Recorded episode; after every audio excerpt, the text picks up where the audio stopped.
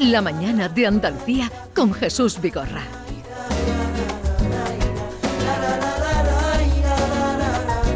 La mañana que estamos viviendo y que empezó ayer por la tarde, ¿verdad, David? Con nuestra visita a esta. Yo, ayer por la tarde aluciné, la verdad, lo digo de corazón cuando nos dieron una vuelta por las instalaciones, porque no me esperaba este nivel de innovación y, sobre todo, Jesús, de robotización. ¿Viste cuando entramos en la, en la fábrica de Decton, que prácticamente las, las planchas, cuando salían, no había una persona que las recogía, había alguien supervisando, pero era un robot el que las sacaba, las llevaba a todos lados y si detectaba el movimiento de alguna persona, él solo se paraba. Santiago, eh, David que siempre para dejar constancia eh, pidió permiso, eh, porque allí no se puede, secreto, secreto de Estado. para hacer una foto y decir que estábamos aquí, claro, eh, se puso ahí a hacer la foto, y venía el robot y el robot le avisó y se paró. son muy educados los robots. Se frenan si detectan que van a atropellar a alguien. Sí, sí, sí, son unidades muy inteligentes. Que por cierto, menos mal que os dedicáis al periodismo, porque los cascos no sientan nada bien, lo digo. lo digo por la foto que mandaste ayer. Yo creí que sé lo que se notaba en las manos. Que Vigorra no, tiene pinta de albañil, con ese casco parecía un albañil. Eh, Santiago Alfonso es vicepresidente de Comunicación y Reputación, como hemos dicho, de Cosentino.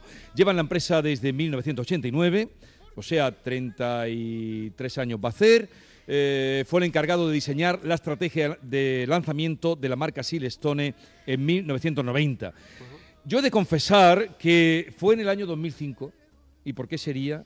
Que me enteré de que existía Cosentino al oír hablar de que una empresa almeriense, andaluza, había pagado el anuncio más caro eh, en un evento publicitario mundial eh, que era en la Super Bowl. Y ahí, eh, ¿qué, fue lo que pasó? Bueno, fue, un acto de, una, de osadía total, porque bueno, pues los compañeros de, Estados Unidos, los socios que teníamos en aquellos años, propusieron que para realzar la innovación de Silestonia antibacteria, había que hacer en el mercado de Estados Unidos eh, una acción marketingiana que tuviese cierto calado, de, gran notoriedad. Y nos propusieron, yo pensaba que iba a ser algo en torno a los Oscars, a los Grammy, dijeron no, el Super Bowl, que es uno, el momento televisivo de, ese país, con audiencias de 140, 130, hasta 150 millones ha llegado a tener algún año ¿no? de, televidentes, ¿no? de espectadores, perdón. Y, bueno, pues nos vinieron con esta propuesta y bueno, ¿y, esto cómo se llama? ¿Cuánto cuesta? bueno, esto tal, dice 4.300.000 euros, eh, perdón, de dólares, porque fue en dólares, de aquel año, del 2005, por un spot de 30 segundos. 30 segundos. El spot era este. I am Diana Pearl. I am Diana Pearl. I am Diana Pearl. I am Diana Pearl. I am Diana Pearl. I am. I am. I am. I am Diana Pearl. I am Diana. I am Diana. Diana Pearl. Diana Pearl. With so many colors for countertops and baths, Silestone lets you bring your inner self to the surface. I am Diana Pearl. Naturally beautiful, durable quartz. Silestone, pure brilliance. Silestone. Silestone. bien, ¿eh? Cuéntanos, contextualiza, porque hemos oído voces, pero no sabemos. Bueno, la, la, voz de cierre eh, es la de Dennis Rodman, una vieja leyenda de, gloria de la NBA americana, personaje muy friki, por cierto, y las otras voces masculinas son también grandes leyendas de fútbol americano. Eh, entonces, em, la historia del anuncio va en que se disputan, que bueno, cada uno de ellos dicen que se llama Diana Pearl.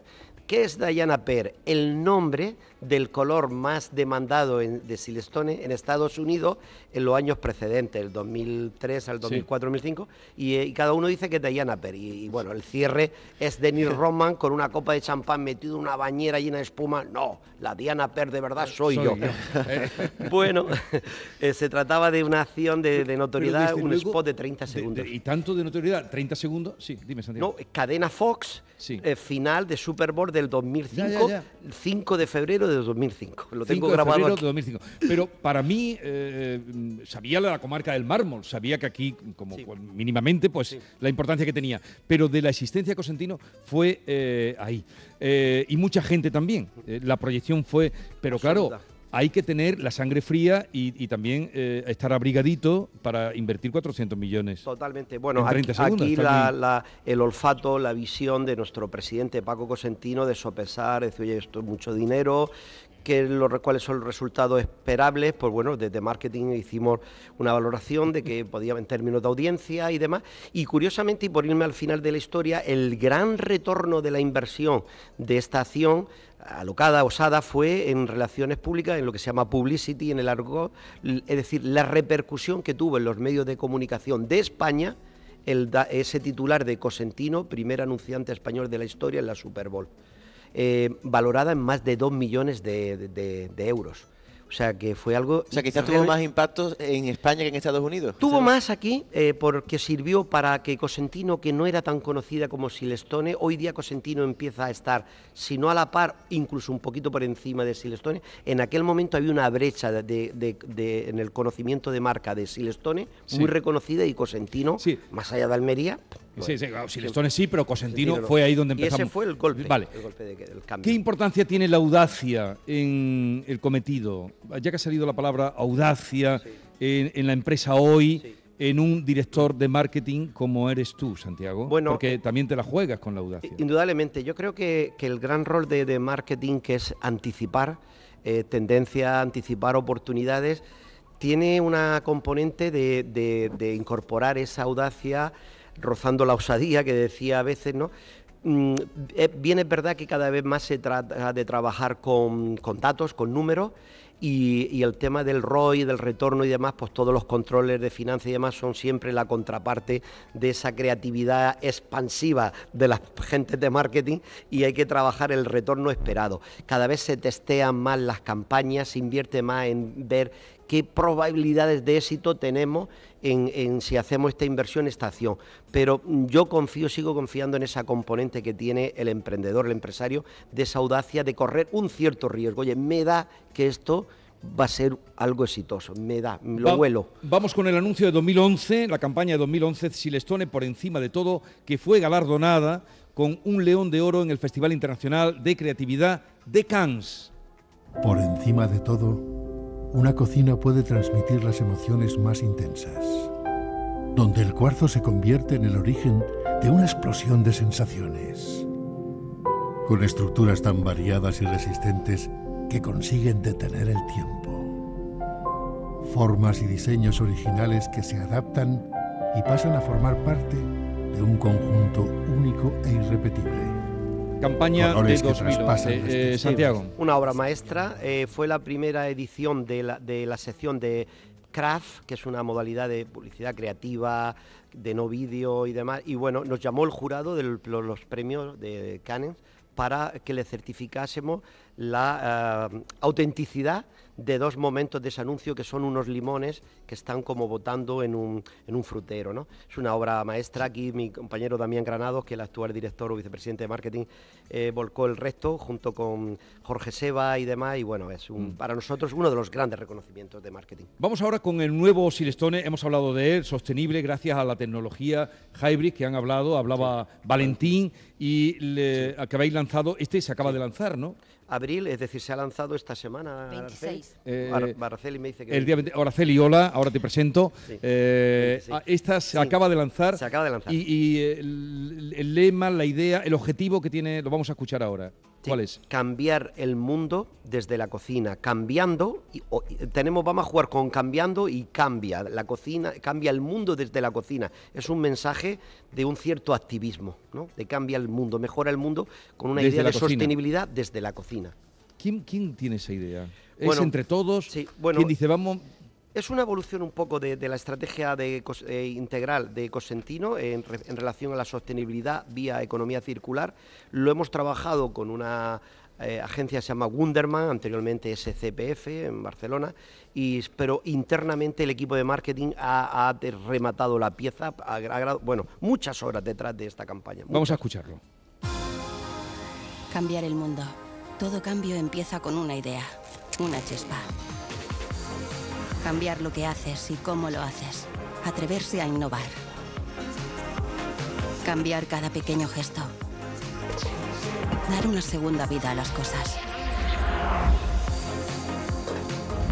Cambiar a energías limpias. Ideas que han ido saliendo a lo largo de todo el programa de hoy están aquí condensadas. Desde que empezamos a preparar mi equipo eh, esta visita a Cosentino, conocimos y, y fue un, un acierto conocer a Arceli Parra. Hola Arceli. Hola, ¿qué tal?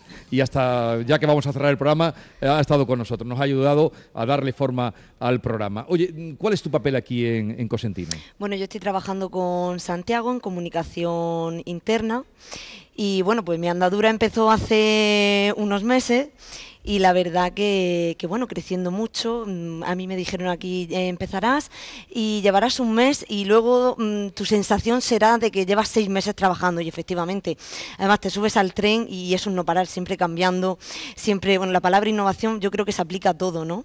Eh, tanto en el trabajo como con los compañeros, siempre cambiando, siempre evolucionando y creciendo muchísimo. Mm, Y estás contenta, claro, por todo. Estoy contentísima, además, que ahora dirán, bueno, pues ella está trabajando con Santiago, que yo además lo, aprecio mucho y, profesionalmente, es una persona muy, muy reconocida, pero que él además es una persona que te permite crecer y la parte humana ¿no? que, que, él tiene.